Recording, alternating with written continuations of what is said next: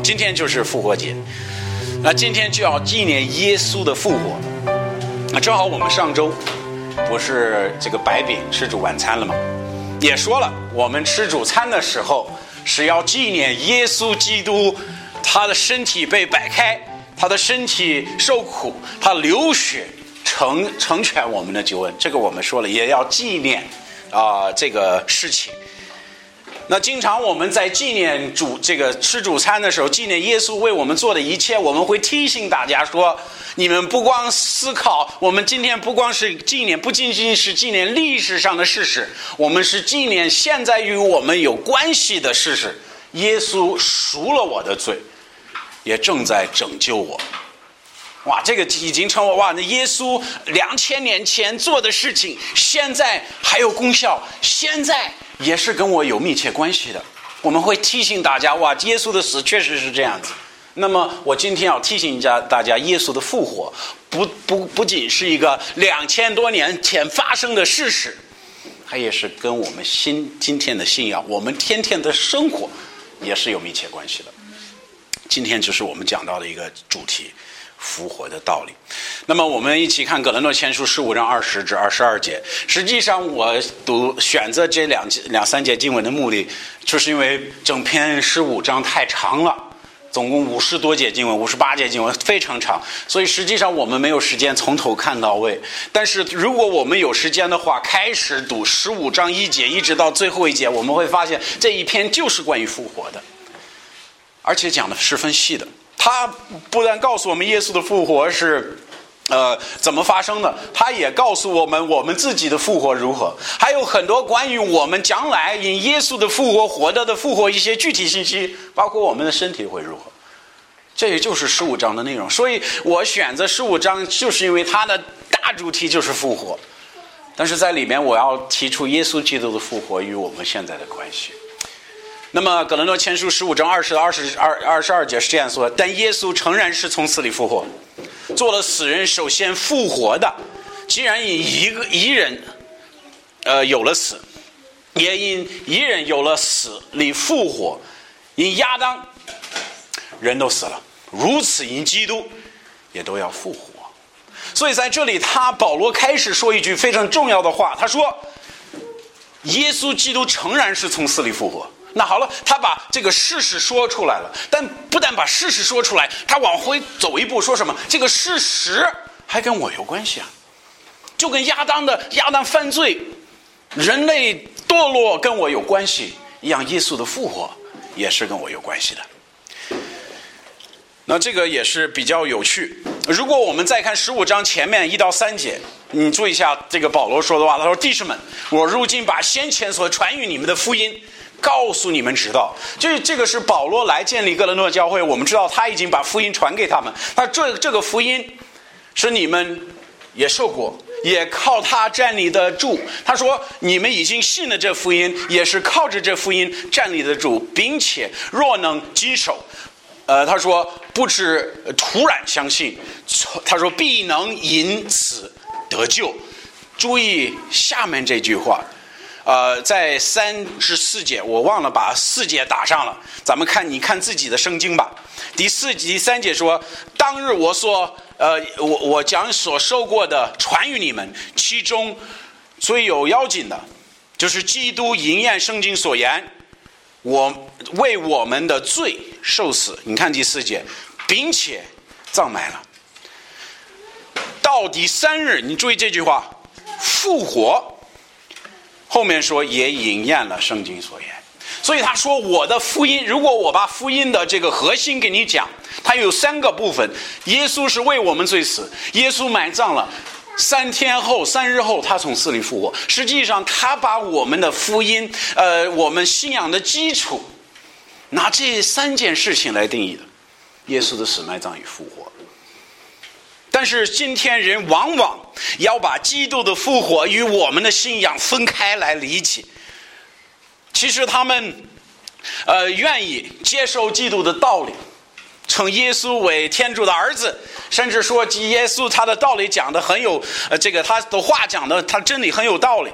他们愿意做基督徒，但是不一定愿意接受基督是从死里复活的主。我告诉你，没有复活，就没有可信仰的；没有复活，就没有救赎；没有复活，就没有指望。这是我们信仰的事实。很多人说我愿意做基督徒，啊，我愿意受洗，我愿意加入教会，我愿意做这个，我愿意做那个，但是我不愿意接受基督的复活。那我告诉你是不能做基督徒。你是不能做信耶稣基督福音的人，为什么？因为信耶稣福音的人是接受耶稣基督肉身复活的人，所以这个复活的道理，它成为十分重要的事实，也是保罗在十五章他用了各种各样的方法证明复活的事实。他讲完第四章，你看第五第第四节，他第五节就开始告诉我们证据。就被计划看见了，被许多门徒看见了，一次被五百多门徒看见了。他说：“我写这个格伦多前书的书信的时候，还有存活的许多好几百个，都见过耶稣复活身体的人。”他意思是什么？这个事情是个事实，它是事实。到什么程度？如果我们不愿意接受耶稣基督的复活，我们就没有任何的信仰。在《格林多后书》是前书，就是我们这个主题经文，呃，前面他就说这个十七、十九节就说这个道理。他说：“基督如果没有复活，我们的心变为什么？突然有什么用呢？没有任何作用。他说自己仍在罪孽里。他说：如果基督没复活，他赎赎我们的罪有有用吗？我们的信仰有用吗？都是突然的。”都没有用，嗯，很有意思。他说：“我们若呃只在今生信基督有指望，便算比众人更苦。那这个有什么道理？还不如吃喝好好过日子嘛。如果基督没有复活，意思是基督的复活做我们信仰、做我们福音的核心。没有复活就没有基督教了，没有复活就没有任何指望。对我们来说，没有任何的指望。”你你为什么这样说呀？因为实际上，如果我们看圣经的，从旧约一开始演，一直到耶稣基督呃在世的时候，再说到末世录，圣经写完的时候，它有一个主题的信息，都围绕着复活这个话题了。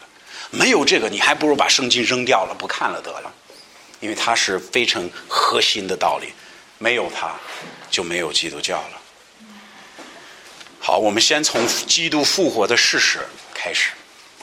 这个也是我们这个主题经文说的非常明确的一句话。他说：“但基督诚然是从死里复活。”那保罗怎么可以说这句话呢？他说：“我深信，我知道，基督就是从死里复活的，这是我所信的，这是我所知道的。”那我们从什么方面呢？保罗他也也会从什么方面来证明这些事情呢？首先，我今天要给大家提基督复活的三个证明。三种三种证明，第一个就是呃预言的证明，预言的证明。实际上，这个证明我们可以从这个呃这个从可以从旧约一直到呃摩斯录都看到类似于关于耶稣复活的这个这些预言，所以我们可以从先知的预言才开始。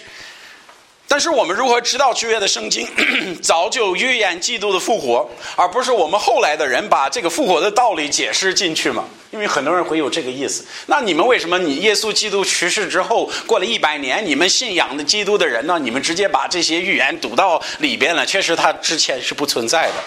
很多人会这样来说。那我们有什么确据知道这个不是后来人编出来的？而真正存在的道理，旧约的先知确实说的是耶稣基督的复活。像我们看以赛亚书一千两千年前的预言，以及大卫两千五百年前就预言到耶稣要呃要受死、被埋葬三天后从死里复活，这些道理我们我们怎么确定不是我们自己想象的，而真正存在的道理？那有一个很。清清楚的证明，就是因为耶稣基督在世的时候，他是这样说的，他证明了这个道理。我请你看，翻到《路加福音》二十四章四十四到四十六节，对他们说：“这耶稣啊，呃，他说，这就是我从前同你们在一处的时候所告诉你们的话，说。”耶稣之前和门徒在一块儿说的话是什么？摩西的律略。先知的书和诗篇，那如果我们把旧约按照犹太人来分段的话，这就是传旧约圣经了。从从我们这个创世纪开始，一直到马太福音，这里边的旧约都包含在这个三个部分里边，就是摩西律略、先知的书和诗篇。他说：“指着我所记的话，都必须应验。”耶稣在世的时候，他说：“他们知道我的话必须应验。那你必须应验什么事情呢？后面就说，他说又对他们说：照着圣经所记载的，基督当如此受害。最后一句话是什么？第三日复活。基督自己说，旧约的先知说的话是指的我说的，也包含什么呀？也包含三日从死里，三日之后从死里复活的道理。”这也记在旧约之中，你说在哪儿记记记在哪儿记载？其实我们时间不够。如果咱们要仔细来看的话，估计有三十处以上，我们可以指出来说，这个就正好说到耶稣复活的事实。这个说到有一个弥赛亚来，要为他的呃百姓受死，过三日要从死里复活。这个是这个这个道理，其实是在旧约当中。我们就看几个几个地方吧。第一个就是诗篇十六十六篇第十节，这是大卫说的一句话，也是前两周许牧师提到的一一个经文出处。他说：“你们不，他你不将我的灵魂丢在阴间，也必不是这这个敬你的虔诚人这个羞坏。”他意思是什么？他说：“呃，大卫在写这个诗这个呃诗篇的时候，他就说：哎，我的灵魂是指的谁？是不是指的大卫自己？”那我们看彼得讲道里面，我们就明白他不是指的呃他自己。其实彼得耶稣刚去去去世复活升天之后，他说的一句话就证明这是指的耶稣说的。他说：“我们知道这个大卫的坟墓在哪里，到现在我们可以去找，告诉你大卫的身体还在那坟墓里，我们可以去找了。”他说没有问题，但是他说大卫是先知，知道天主曾向他启示，应许他他的子孙里叫耶稣基督将生为人，坐在他的宝座上，他有先知之名，所以轮到基督的话的是说，不丢弃你的灵魂在阴间，不叫你的肉身朽坏。他说这个是指的耶稣基督说的呀。这是彼得见过耶稣基督复活之身体的人说这句话，引言了耶稣的复活。再加一，再加一个，就是篇二章七节，收告君，呃，收告呃君说，我专命主曾对我说，你是我的子，我今日生你。哎，我们知道这个是指的什么话？什么天主还叫他的子生出来？这是什么道理？很多人听着觉得哇，这个是什么？其实圣经很清楚给我们解释。你看这个《使徒行传》十三章三十二到三十三节，他说：“我现在报好信信息于你们，就是天主所允许的列祖的话，谁的话？就大卫这个话，已经向我们的呃这这座子孙的应验了，叫耶稣从死里复活。”他说：“记入圣经呃第二篇这个圣诗第二篇上记着说。”你是我的儿子，我今日生你。其实这个这句话是指的什么？天主要叫他的儿子耶稣基督从死里复活，有生命，就是指的耶稣的复活。不但如此，我们看到各种各样旧约的预表，要直直接说到耶稣基督。咱们可能想到比较清楚的一个，就是先知约纳。约纳什么人呢？他是一个先知嘛。然后呢，他背逆天主的，去遥远的地方，但是很有事事情的事呃发生，很有意思的事情发生。就他呃悔改之后有一个，或者说他悔改之前有一个大鱼把他吞下去了，然后他在鱼腹中有三天的时间，然后才出来了，然后做了天主的旨意。马太福音十二章四十节，这个是耶稣基督亲自说的话。他说：“约纳，约纳三日三夜在大鱼腹中，人子也要在三日三夜在地里头。”他是怎么说这句话？就是有他人问他说：“哎，你给我们一个奇迹看吧。”他说：“我只给你们一个什么约纳的奇迹？那个人在肚腹中，我要在地里三天。你信不信我？”但不仅仅有九约的这个预言，耶稣基督自己在未死以前都已经说清楚，他要死之后三天有从死里复活。那这个是很有意思的事情啊，这是很有意思的事情。耶稣说，你看第二章十八至二十二节，这很有意思。二约翰福音二章十八至二十二节，犹太人问他说：“你既有什么？你你做这这些事，献献什么这个遗迹与我们看呢？啊，做什么骑士给我们看呢？”耶稣回答说。拆毁这殿，三日内就要建造起来。犹太人说：“这殿是四十六年才造成的，你三日内能造能建造起来吗？”这个是犹太人不理解的话，他觉得他是指的圣殿，就是旁边这个圣殿说的。但是我们看耶稣是什么？耶稣是指着，就是讲殿比自己的身体。到耶稣死后，在耶稣死复活，耶稣死里复活以后，门徒才想起这话来，说演了圣经和耶稣所说的话。意思是什么？耶稣经常用各种各样的比喻和各种各样的方式来教导他们，他必须从呃死里复活，而且三日从死里复活这概念。马太福音十六章二十一节说：“从此耶稣只是门徒，自己必须上耶路撒冷，在那里受长老和祭司长尽施许多苦，并且被杀。”后面说什么？比三日复活。这个复活的道理不是突然的哦哦，哎呀，耶稣复活了没有？他提前都已经说出来了，我要发生什么事情？竟是祭司长要杀我了，然后我要第三天从坟墓里出来。这是耶稣说的。第一个证明，我们说就是预言的预言的证明；第二个就是成就的证明。你说这个是什么意思？耶稣不能说我要三日后复活，就死里死之后三日三日也复活，然后呢，时候到了就不复活，这是不能可不可能的事情。如果这样的话，那谁会信他呀？你想想这个道理。如果我在这儿说我要干什么什么事情，我要做什么什么奇事，或者说像那种骗子、那种邪教的，说明天基耶稣基督要回来，我们把房子卖了，钱给我了，对不对？然后呢？哎呀，房子卖了，钱给他了，耶稣回来了吗？没有，对不对？那谁会信这帮人啊？他骗走钱了，就没人信了，对不对？不干了。耶稣一样，如果他在这儿，我过三日就要复活，那他的信息在他不复活的那一天就死了，他的门徒也没话说了，就回家去了嘛。但这个有一，他必须成就这个事，要不然没有人敢信耶稣基督的。那抵挡耶稣基督的人也是知道这个道理。我们看一下，他们开始，包括呃，在他定死之前、定死之后，他们各种计划，就是说，这个人我们不确定，因为他们不确定他是谁，到底是否是米赛，我们不确定。但是我们确定一件事情，他是不能复活的。他意思是，无论他有没有这个能力，我们不知道他到底是谁，我们不知道。但是我们不能让他从寺里出来，从寺里出来我们就麻烦了。证明什么？证明我们是有问题的。那么我们看到马太福音二十七章六十三、六十六到六十六节发生的事情，实际上。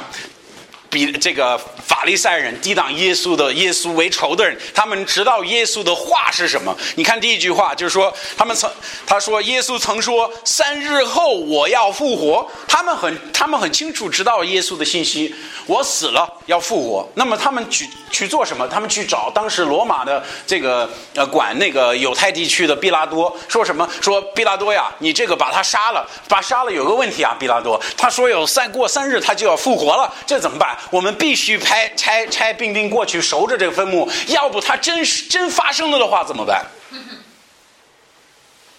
那就说明问题了。这说明其实他成就这个事情。如果他能成就这个事情，说明他的道理是真的。法利赛人抵挡耶稣基督的人就承认这一这这一点。你把石头封了，你再拍拆派兵丁过去，要不然怎么样？他真的出来了，真的出来了就麻烦了。真的出来了，就证明他的身份了。你看他复活之后发生的事情，实际上我们知道有看守坟墓的兵，因为他们是亲眼见过耶稣复活的事情。他们知道发生的事情，他们亲眼都见过。他进城里去找他们，说实实在的，我们没有办法，我们看到他从死里复活，我们守这个坟墓没有任何作用。然后发生什么事情？将所经历的事报付给中这个报给中祭司长。那中祭司长用了什么办法？说哇，耶稣复活了，那算了，我们全信他吧。没有，他们还是抵挡耶稣的，直到自己复活，直到兵丁还能为复活做见证。所以做什么？我们贿赂他们。他说给许多金子，让他们告诉别人说什么门徒来偷他的尸体了。哇！那这是什么？这个这是发生什么事情？发生一个非常重要的事情，基督成就他的允许，他复他成就复活了，他做成了，做成之后，抵挡他的人说：“我们没有办法，只能通过这些手段来控制这个信息，要控制这个信息。如果耶稣没有复活，你觉得中祭司长需要回路人吗？他们需要用各种各样的这种计计谋去控制这个信息吗？也不需要。”也是因为他成就了这事，我们知道这个，他们就小回律见证耶稣复活的人，但见见证基督复活成为门徒的，主要就是被逼迫的原因。耶稣基督成就了他成就了复活这个事情，他应验了他这个语言，成为使徒们被抓的一个主要原因。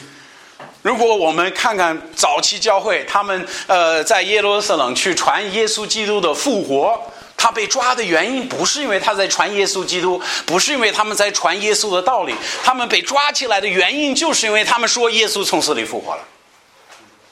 所以耶稣，但如果耶稣没有复活，那干嘛要把他们抓起来了？让那疯子说吧，啊，死人还从死里复活，哈哈哈哈，那太逗了，对不对？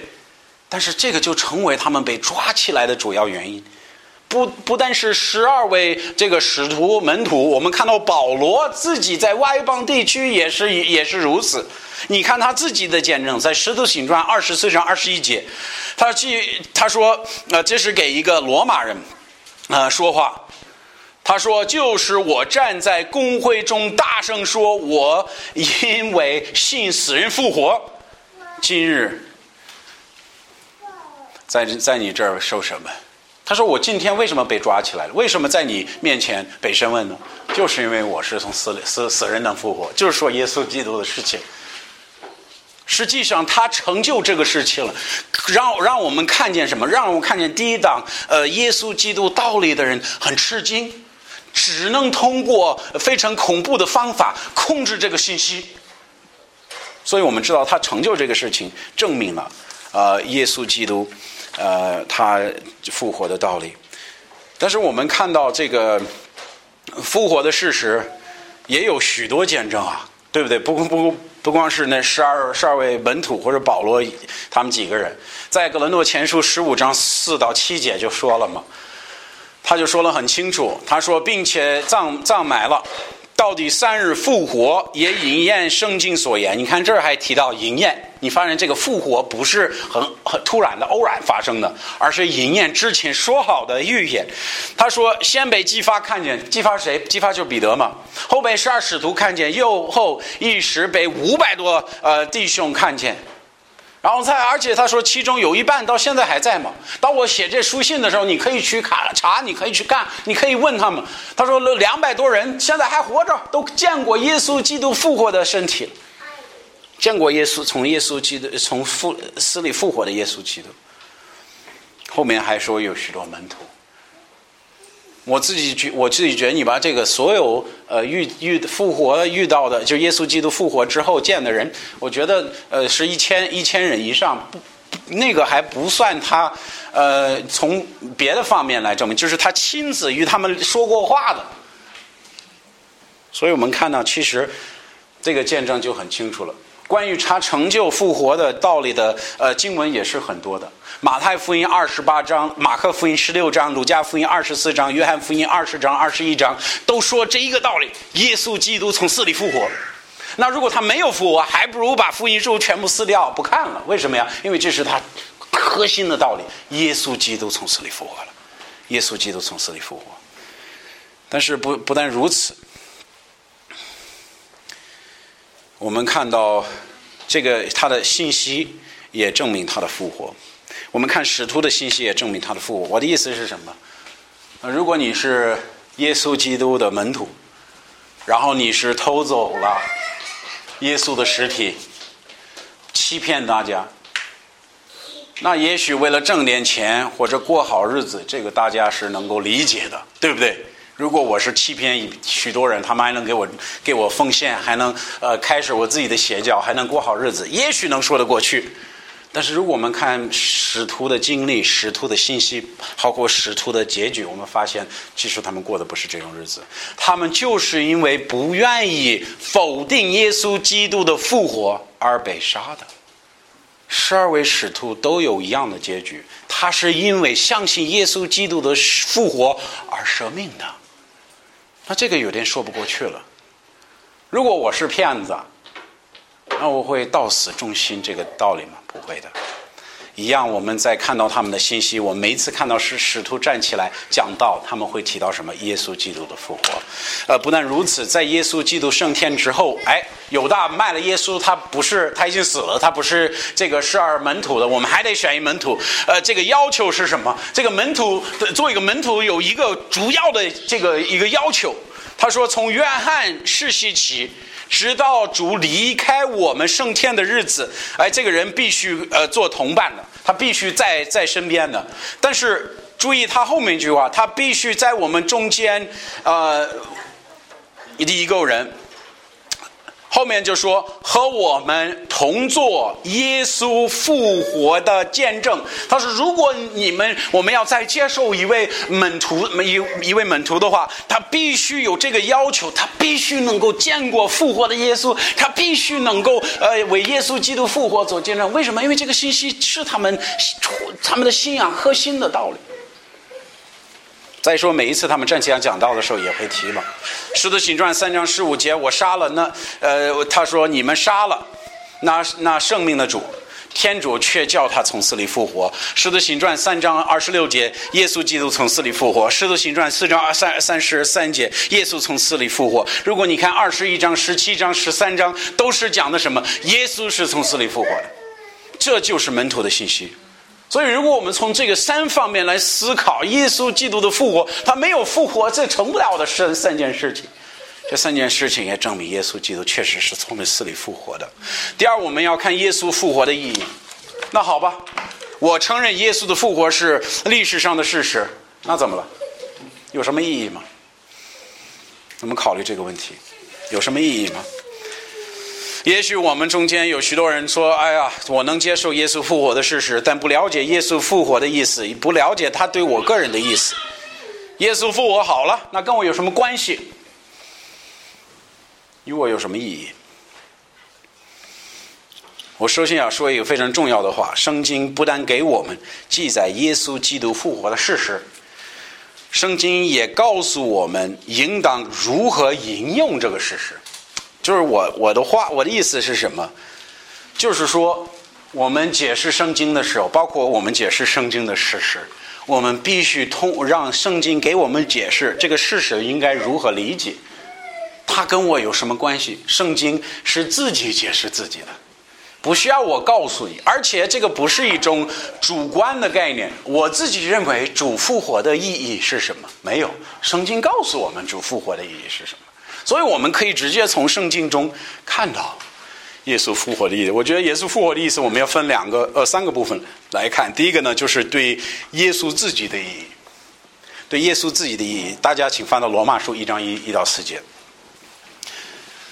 这是保罗写罗马书第第前几节经文。他说：“我保罗做耶稣基督仆人，奉召为使徒，特特派为天主的福音，呃，传天主的福音。这福音是天主从前借着呃众先知允许记载圣经上，借着他的儿子按照肉体说是从大卫的子孙降生的，按照生呃生善的灵性说，呃，因为他从死里复活。”大有权柄，明显是天主的儿子。我要你注注意的，注意的就是最后那句话，“因为”那两个字，看到了吗？“因为”那两个字，因为他死里复活，后面就怎么着？大大有权柄，显明为天主的儿子。这证明什么？耶稣没有复活，他就不是天主的儿子。甚至我们可以这样来说：耶稣基督的复活证明耶稣的身份了，他证明耶稣的身份了。耶稣自己称为天主的儿子，自己称为穿上肉，自己说自己是穿上肉体的天主了，自己说与天主同整。耶稣耶稣说什么？他说：“看见了我就看见了父，对不对？”是呃，约翰福音十四章九节，他说：“能赐给人永生，这个权利我是有的。”后面在五章的二十一节，他说：“嗯，他说，呃，父叫人从死里复活，人子这样随意叫人从死里复活，意思是我有生命之权，我就是天主，我与天主同等，他有的权利我也有啊，这是耶稣自己说的嘛。”约翰福音十章的十八节，圣命有权。他说：“圣命他有权利控制自己，死亡与复活。”他说：“没有人能夺我的生命，是我自己设的。我能舍去，我也能取回来。这是我能做的。”哎，这个很有意思。如果耶稣没有复活，那这个怎么办？但耶稣，我们看到耶稣实际上是复活了。他的复活怎么样？他证明耶稣基督是谁？他证明耶稣基督的身份。他把耶稣说的之前说的每一句话都已经证明了。他说：“生命在我，复活在我。”约翰约翰福音十一章说的很清楚。那他可以说生命在在他，然后呢？怎么样？死在这个呃被罪咒诅死死死了死了留在那个那坟墓里不出来吗？那是生命在他吗？也不在啊。他是基督的儿子吗？也不是啊。所以，他证明他的身份，但同时，我们知道，他也证明基督获得了生死之权。基督在他复活生过死亡，是获得胜过死亡与罪的权大权。呃，如果咱看二章的二三十，呃，十的行传二章三十到三十三节，他就说到这一点。我们刚才读了前半部分。呃，彼得在讲说，你看大卫说的一句话，耶稣应验了。实际上，主不允许他留，不让他留在阴间，把他救出来，使他复活。然后后面就说，这耶稣天主已经叫他复活了。我们都，我们都是见证，我们都看见，我们都亲见看见这个事情。所以，耶稣胜在天主的右边，受了福的允许的圣灵。就将你们所看见的、所听见的讲。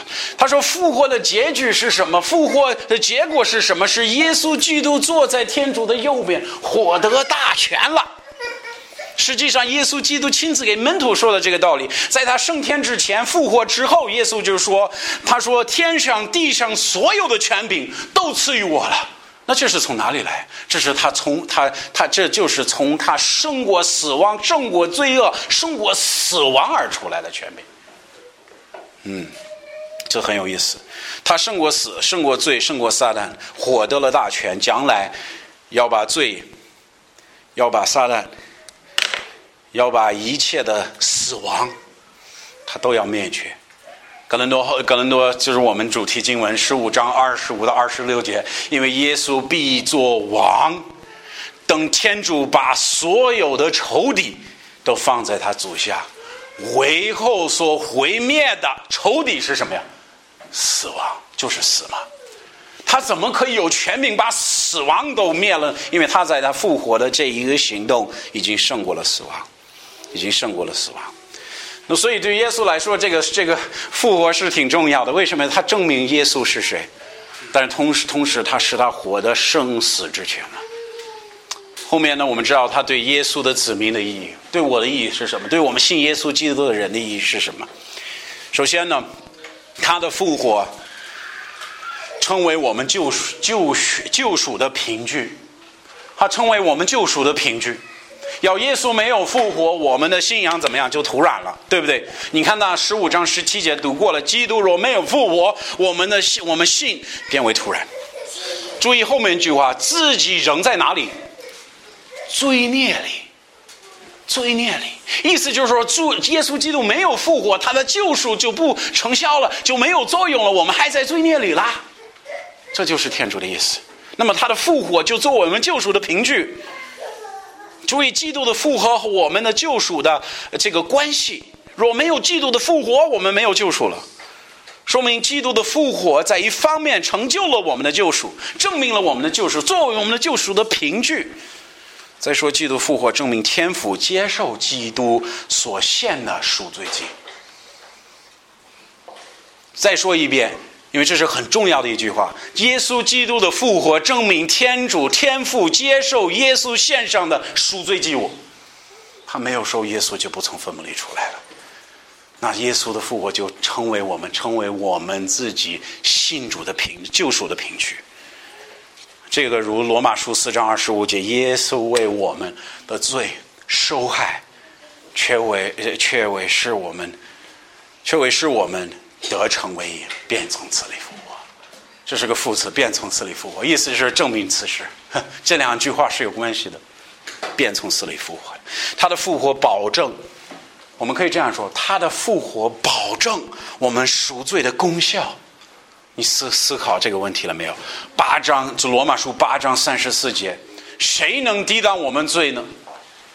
基督已经死了，并且怎么样复活，坐在哪儿？天主的右边，常常替我们祷告。我问你，我们救赎的这个这个功效，现在存留的这个灵效，是因为什么原因？因为有一位活的救主站在天主的旁边，替我们祷告的。因此，这个复活，它不单是呃作为我们救赎的凭据，它也是保证我们救赎的功效。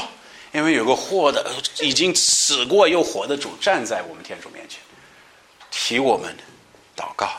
他说：“这种人谁能抵挡他的罪？”意思是没有办法控告我们了，因为有一位活的、一一位从死里活出来的、活过来的救主在那里，一个死的。一个死的没有生命的救主能这样吗？不行，不行。一个被死死亡罪恶管辖的救主能保证拯救的功效吗？不能，绝对是不可能的事情。但撒旦在天主面前控告我们的时候，我们有一位活的救主替我们说话。但是不但如此，他的复活也保证我们将来的复活。其实我们主题经文正好说到这一点，他这个保证我们的复活。如果我们没今天没有时间，我时间快结束了，有的该讲的我就跳过了，不讲了。但是主告诉我们，因为耶稣基督复活，我们已经融入他的复活了。有一天他要叫我们一样从死里复活，他已经胜过罪。有一天他要使我们完全胜过罪和罪的影响。但是第三点。哎，我要加快啊！对普天下人的意义是什么？哎，我们说信主的人的意义是什么？那不信主的人的意义是什么呀？以所有的人的意思，第一，我觉得基督复活使基督能做呃能做怜悯的救主，他能使怜悯的救主。如果我们看《使徒行传》五章三十至三十一节，我们发现主拯救以色列国、怜悯以色列国，呃，叫以色列人悔改的一个主要的因素，就是因为他是复活了，坐在耶稣前面，他可以施恩，他可以实行拯救，他可以是怜悯。为什么？因为他是活的主。啊，这个是很重要的。啊，如果我们看《希伯来书》七章二十五节，他说：“反靠他进到天主面前的。”都能拯救到底，为什么？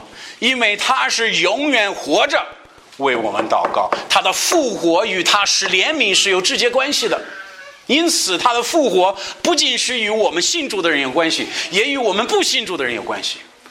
因为因为耶稣基督复活，他愿意是怜悯，愿意拯救你。第二，我们也看到啊，也就是基督的复活保证将来的审判。一边是好信息，一边是坏信息。他因为复活能够使怜悯，能够接，能够介绍，能够接待你，能够洗你、洗你、洗净你的罪，能够拯救你到底。在另外一方方面，他是活着站在天主的右边的意思是什么？将来我们必站在他面前受审问。所以，这个有虽然有好的信息，他愿意施怜悯，他愿意拯救。但是，如果我们一直不愿意接受他的救恩，那最终结果是什么？我们要面对一位活的救主，而不是一个无力量的死的被罪管辖的救主。啊，这也是十分可怕的事情。第三点也是最后一点，就是耶基督复活的含义。我们说它的意义，它很重要，它对我有意义，对你有意义，对基督有意义。但这个到底应该如何影响我？基督教导我们，如果一个人不接受基督的复活的事实，他不能得救，他是不能得救的人，他是不能获得救恩的人，也不能做基督徒。啊，这个就是我们福音的基础，我也不多说。啊，弟兄们，他在这里也告诉我们。啊，实际上我不只不不仅仅是十五章啊，这儿预备了很多经文，就告诉我们，如果我们不信耶稣基督是从死里复活，我们没有办法成义，我们没有办法得救。罗马书十章九节就说了，如果我们口里承认主，心里相信天主是叫他从死里复活，就必怎么样得救。因此，这个复活与我们呃这个救恩是有密切关系的。但是如果圣经教导我们，我们不信耶稣的复活，那事实是不能得救。那圣经教导我们的一个没有被基督复活的、被被被基督复活释放的人，一样是不能得救。意思是什么？基督的复活有实际的功效。如果我相信耶稣基督的复活，圣经在六章四节是这样告诉我的：我就与基督一同葬埋，也叫我一一举一动有重新的信仰。意思是我与基督同定在十字架上，我与基督一起死的，我与基督一起埋葬，一起复活了。结果有什么？有新生的生命了。那么这个复活呢，就有一个非常实际的一个作用。我之前我之前的行为，我之前生活的方式，我之前一切的思维都是旧的，都是呃死了的，都是呃在罪之下的。但是我新生的生命是新的。那因此与基督复合有关系的人就不就是新人了？他应该不一样，他应该不一样。所以我们这里可以说，我相信耶稣基督从死里复活。但是如果他复活在我们生活当中没有实际的效果，那我们在欺骗自己。因为真正相信耶稣基督复活的人，会过新生的生命，与基督一样的生命，圣洁的生命。他会离开罪恶，他会追求呃耶稣的事情啊，他会参加聚会，他会读经，他会祷告，他会过什么新耶稣新赐的生命，而不是旧的。所以我要提醒大家，这是非常重要的道理。为什么？因为如果我们真的说相信这个事实，它在我们心当中会有实际的果效。这个效果是什么？我们活出一个新的样子，一个复与基督一同复活的样子。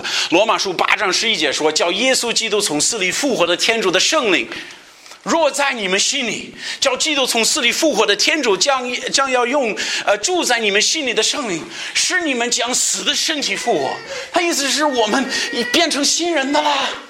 我们有基督，还有圣灵住在心中啊。咱们能不活出复活的生一一个生命吗？绝对不会的。我们必须一天比一天更像我们主耶稣基督了。很有意思。格伦多后书五章的十五节，他替众人死，是叫那活着的人以后不为自己活了，当为替他们罪死复活的主活。这个道理特别简单。如果我们相信一个从死里复活的天主，他会呃救我们，替我们受罪的后果、罪的呃这这个一切的呃这个审判。但是一个被拯救的人，他会活出复活的生命来。他最后会说说什么？而复活的救呃复复活的主活。我们现在为之前的死人活，现在我为谁啊？一个复活的主，那我应该就有复活的样子，就有复活的样子。其实我们说复活的道理，是一个非常重要的道理。它与我们的福音是非常是在我们福音当中是非常核心的道理。没有复活，没有信仰；没有复活，没有基督；没有复活，就没有圣经，没有基督教，没有将来，没有未来，没有指望。有了复活，我们有了圣经的一切。那么，接受福音的事实，应该等于我我实际生活获得获得复活的改变。我开始有新的样式了，我开始过基督徒该过的生活。这就是复活的道理。